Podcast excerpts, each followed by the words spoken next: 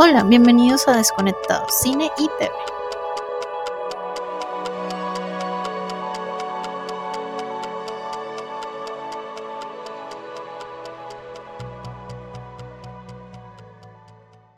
Buenos días, buenas tardes, buenas noches. Aquí les habla el Genji y mi amigo el Panda. Buenas, ¿cómo están todos? Y pues vamos a empezar este nuevo podcast que queremos hacer, que sea pues hablar cosas que nos gustan a nosotros, ñoñadas, y pues cosas que vemos de cine, televisión, libros, cómics y etcétera. La idea pues es empezar a hablar y pues hablar temas eh, sobre películas y cosas interesantes que nos gusten y pues ir mirando a ver qué más cosas van saliendo mientras vamos en la marcha.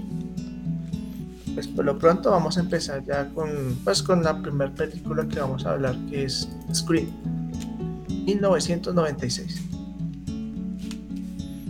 Listo. Entonces, pues eh, es una película que es, pues, es de culto, básicamente, de, de, de, tipo de slasher, que es ese tipo de terror de de, del asesino psicópata que persigue a la pobre muchacha virgen que parece ya que la muchacha corre, corre y se revuelve y que tipo pues sin inmutarse la va persiguiendo hasta que pues logra su cometido. Y pues esta película es importante porque pues tiene varias cosas como interesantes. La primera es que pues, aparece el señor Wes Craven que pues viene siendo pues, es uno de los grandes de, este tipo de películas. Que pues este señor hizo, dirigió y escribió películas muy importantes en los años 70 y 80 como La última casa a la izquierda, Pesadilla sin fin, dirigió la, Las colinas tienen ojos, pues para la gente que está metida en este, que le gusta mucho este tipo de, de, de películas, pues son muy, muy, muy icónicas. Pues a su vez también eh, sirve para, el Señor pues ayudó a, muchas personas a, a, ser famosas. Ahí entre los que de los que le dio la mano en sus inicios está Johnny Depp, Sharon Stone, Bruce Willis y pues otro grupo de personas entre camarógrafos, productores, etc. Um, a mí hay algo que me motivó mucho de la película y es todo el todo el merchandising que giró alrededor de ella. Eh, fue muy muy muy eh, enfocado en una actriz que era muy conocida en esa época que se llamaba Drew Barrymore. Drew Barrymore era una actriz infantil estadounidense pero que había tenido mucha fuerza por películas que ella ya había protagonizado y gran parte de lo, de lo que eran los trailers y de lo que eran los póster estaba hecha. Entonces mucha gente fue a verla por ella. Sí. Y oh sorpresa que pues está en una escena icónica que está en la película, pero que solo son los 10 primeros minutos de la película. Es una escena muy bien hecha, muy bien lograda, con muy buenas actuaciones tanto de ella como de los papás de ella que salen en, en, en la escena. Pues, eh, pero todo está como muy bien logrado. Y se ha convertido esa escena en un referente. Básicamente esa escena se volvió tan icónica y tan importante por el grado de Primero porque pues está, llega como muy al inicio de la, peli, de la película, nadie se lo espera porque la escena como tal inicia como una forma demasiado casual y demasiado calmada. Una típica muchacha que está en la casa haciendo una inspira para una película y resulta llamándole a un asesino psicópata preguntándole por películas de terror. Y al final resulta como huyendo de un asesino y pues, eh, pues viviendo su su, su, muerte. Entonces es como muy chévere ver cómo al principio es todo tan, tan suave, tan calmado, como tan casual, a volverse de un momento a otro sin que nadie se lo espere en un asesinato tan fuerte y tan violento y pues que nadie puede pues de acuerdo con la película nadie puede ayudarle y se siente la impotencia de todo el mundo, tanto de la, de, la que protagoniza esa escena, que Drew Barrymore, los papás de ella que llegan y que no saben dónde está la hija, pero escuchan cómo la están matando, entonces es bien curioso toda esa angustia que manejan y pues lo bien manejada que está. Y pues el diálogo entre ella y el y, el señor por el teléfono, el asesino, el de Ghostface, pues también es muy interesante porque hablan de películas de terror. Entonces es como un tributo que se hace al mismo género que lo hace como más interesante y más chévere. Sí, el, el manejo que le dan en, en, toda la película, uno lo ve ahí, que son como muchas referencias a, varias películas de terror del cine de los 80 y allí Ghostface le hace unas preguntas eh, en el teléfono que son referencias sencillas a, cosas o a actores de las películas, quién es el asesino, eh, quién es el protagonista y ese tipo de cosas en la película que realmente hacen se, se, ven repetidas durante la película. Y hay algo más digamos más adelante hay un personaje en la película que es Randy, que es el mejor amigo de las protagonistas, bueno, de la protagonista y su amiga, él también tiene como sus propias reglas y, ah, y él hace sus referencias. ¿Y cómo eran las reglas de Randy? Que es que no practicar sexo, no consumir drogas, no decir enseguida vuelvo. Creo que después le agregan otras dos en otras películas, que es no separarse. Y no me acuerdo la otra, pero pues sí, son como esas trucos que siempre utilizaban los directores o los guionistas de ese tipo de películas como para saber quién es el que va a morir. Pues eso, eso es lo chistoso y lo chévere de la película, que inclusive ese personaje de Randy cuenta, mire, va a pasar esto y nadie le cree y sin embargo pasa y entonces es como decir, oiga, pero le están diciendo y no son capaces de darse cuenta que, que va a pasar, entonces es como muy, muy curioso ese, ese, ese truco que utiliza que pues yo no lo había visto antes en otras películas de ese género. otro punto que me llamó mucho la atención de la película, que realmente me pareció bien, es eh, quien termina siendo Ghostface. Era algo que no, no se había visto en, en, la, en películas de este género, que hubiera más de un malo sí que el villano de la película terminaran siendo dos. O por lo menos si no se había visto, no se, había, no se había visto tan... No se había vuelto tan popular. Eh, Ghostface eh, pues está interpretado por dos personas en la película, que son los dos amigos, que ellos pues precisamente no es que den su mejor actuación en esta película, y aunque muchas veces ellos tienen eh, como actuaciones, como interpretaciones que lo hacen a uno pensar son ellos, eh, y el mismo Randy dice es que es él porque tal y tal cosa, eh, hace pensar, lo hace pensar a uno, como toda la película es alguno de ellos dos. Entonces uno sí lo toma como por sorpresa que, que sean los dos y no, no alguno de los dos. Ah, pues sí, o sea, toda la película no desde el principio ve al novio de la protagonista, que es Cindy, ¿cómo es que se llama? Bill. Le dice, o sea, uno lo ve con la cara de loco, pues psicópata, y dice, ah, ese es el malo. Desde la primera escena uno se da cuenta que está como el malo. Pero uno como que lo, lo, lo mueve o hace es que el asesino aparece en una habitación y Billy está en la otra, entonces uno como que dice, no, no puede ser él o con el pedazo que se lo llevan a la cárcel y aparece y el asesino mata a alguien más. Es como que un realiza una llamada, él realiza una llamada ahí para quedar exonerado. Llama directamente a la, pues a la protagonista. Entonces, ese tipo de detallitos hace que uno, como que la primera vez que la ve esté como, tratando de buscar quién es la persona porque es como muy evidente que son ellos o alguno de ellos y no queda claro. Ya más adelante claro no dice ah eran dos personas y bueno todo tiene cobra como más sentido inclusive eh, el, amigo de Billy como estuvo cuando están reunidos ellos ahí en la, en la fuente en el, en el colegio dice a la novia, ¿y tú qué harías si yo fuera el asesino? Entonces ahí, ay, todos molestan y todo, pero pues como que uno ya cuando la ve se hace como muy evidente eso.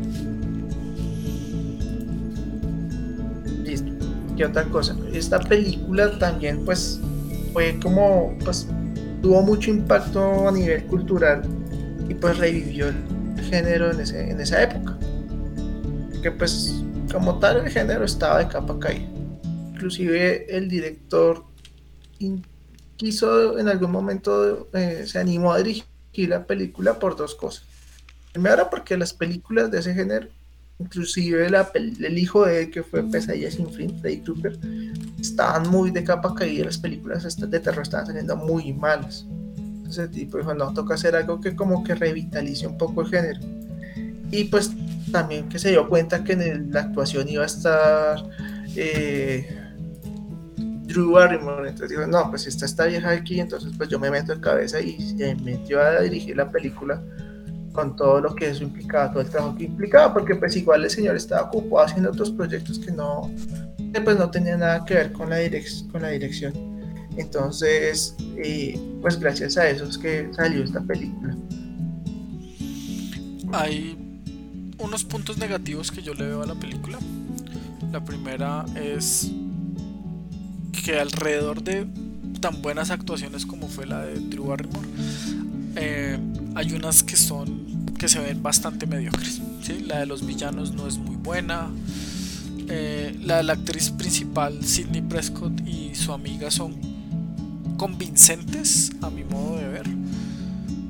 Pero las de los villanos, como lo dije anteriormente, a mí me parecen desastrosas. No sé si el director en algún punto quiso hacer algo con eso, eh, pero son desastrosas.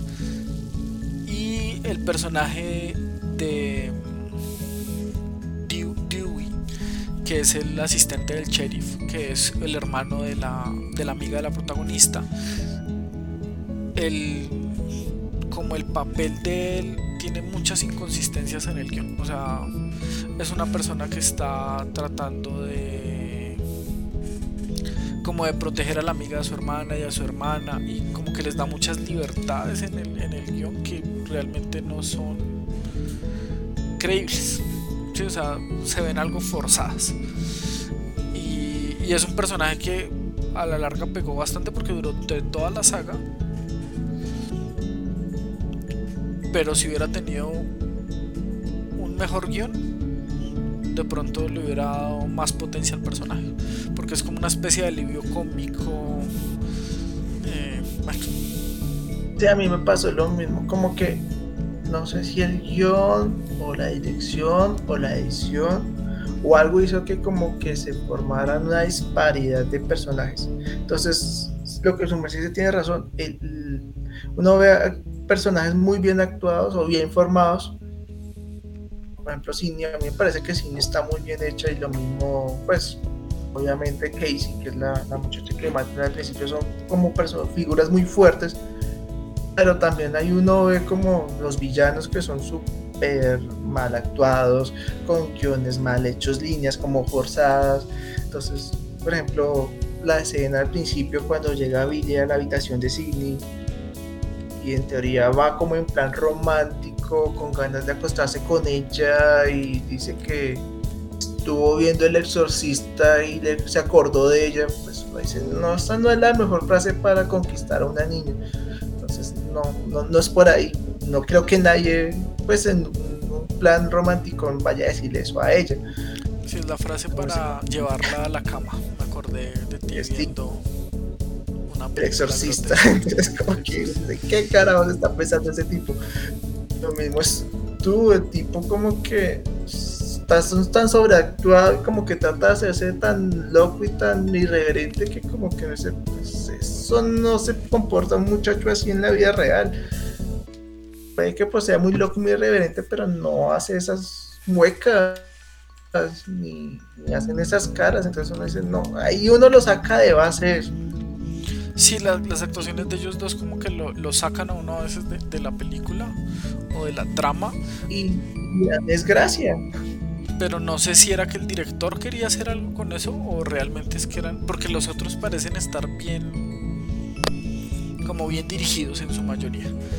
Hay otro punto que me causa mucha curiosidad y es ellos en el final de la película explican el por qué eh, quieren asesinar a Sidney y es un problema personal que tiene eh, uno de los villanos, que es el novio, porque la mamá de ella como que se acostaba con el papá y bueno.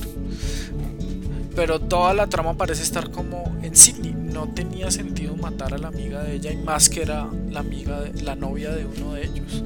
O sea, es un es un hueco de, de guion cuando ella pudo haber testificado que ellos estaban, que ellos también fueron o sea, sin necesidad de que ella supiera que era lo que ellos querían hacer. No, no había necesidad de matarla porque sí.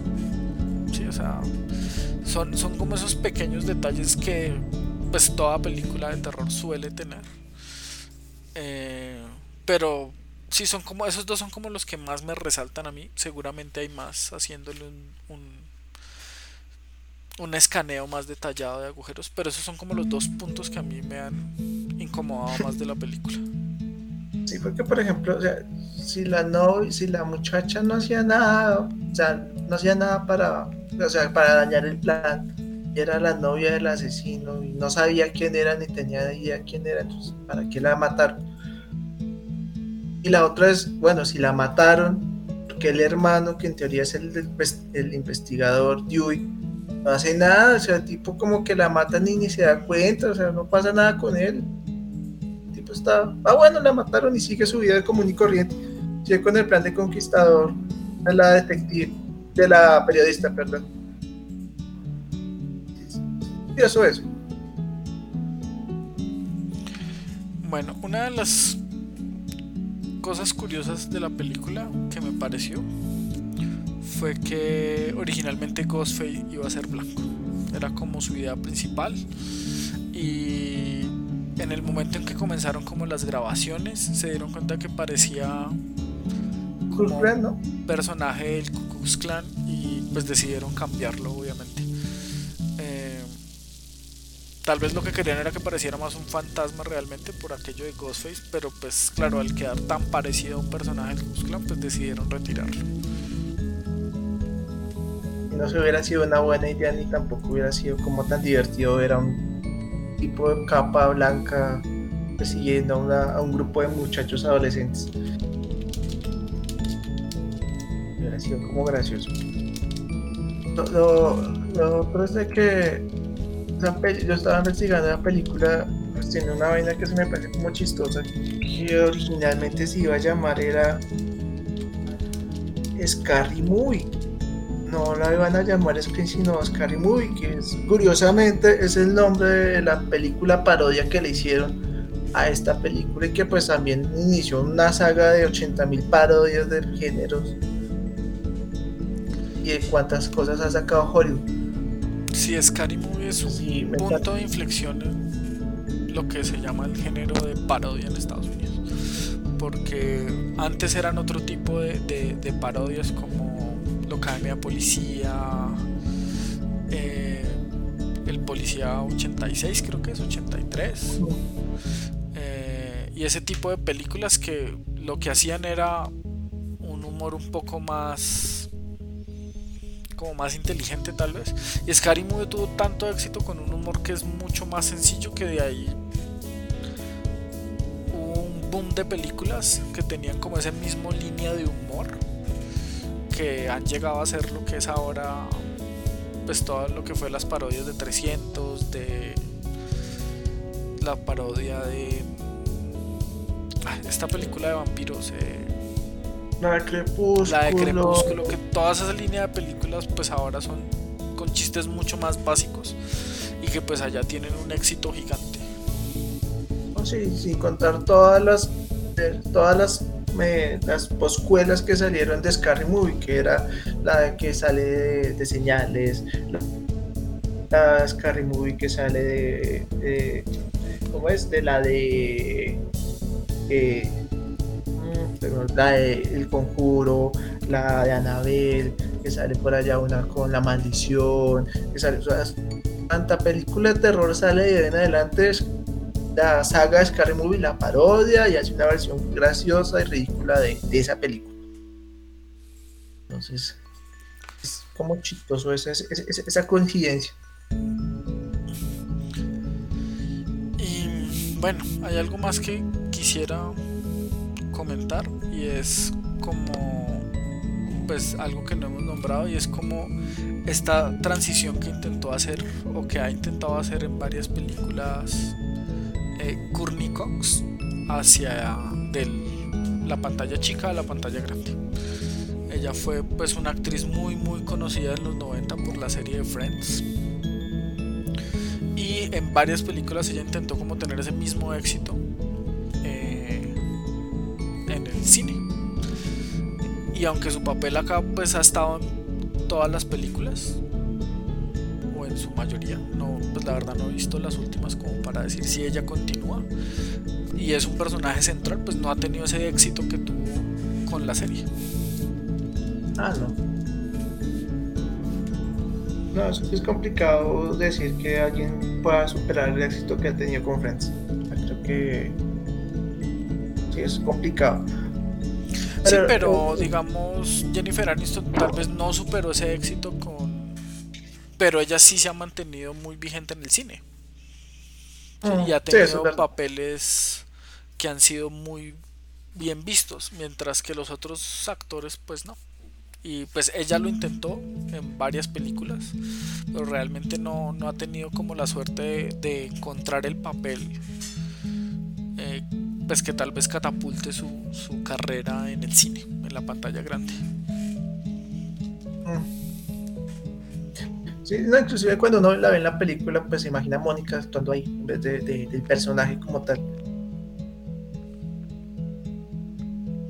Entonces, sí, sí, es como curioso verla haciendo una película de terror y pues no pensar en una comedia. Sí, ella no. Pues, aunque me parece que ella actúa bastante bien durante la película. O sea, tampoco es pues la actuación de un Oscar pues con el guion que tienen.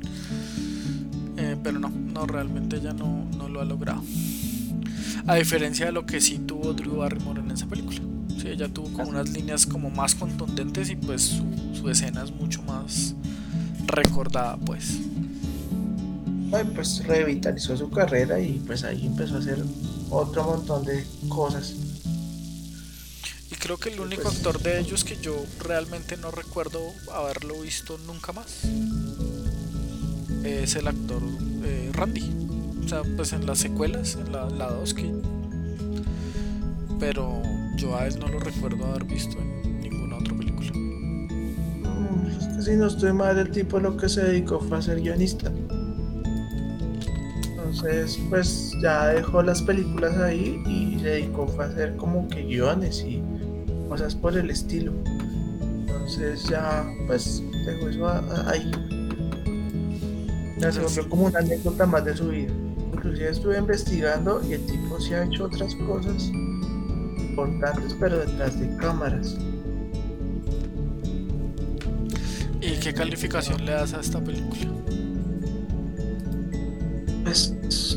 Para mí esta película se lleva un 8 por ahí a la película como tal no, no, no, no, se, no es digna de, pues digamos que hay un Oscar, pero sí, en cambio hizo muchos referentes en la cultura pop. Tampoco era película que uno diga me cambió la vida y que pues es un referente como tal en, entre las grandes películas que he visto. No, pero pues tampoco uno se aburre y se vuelve, se aburre mucho. Entonces es como para pasar un buen rato. Me parece que si uno no la ha visto, debe darse la oportunidad de verla. Yo le daría también un 8.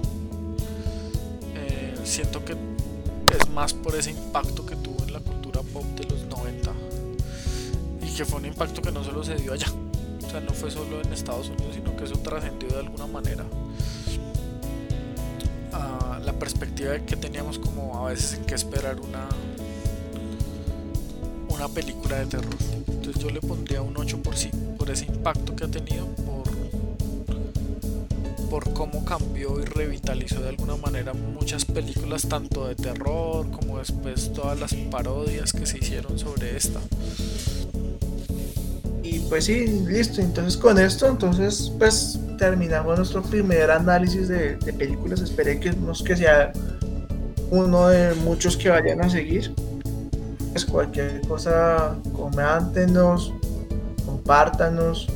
Pues díganos a ver qué cosas les gustan o qué no les gustan para pues irlo mejorando y pues volvernos cada vez un poquito más grandes. Muchas gracias y pues nos estaremos viendo. Hasta luego a todos, feliz noche o día donde nos estén viendo. Chao.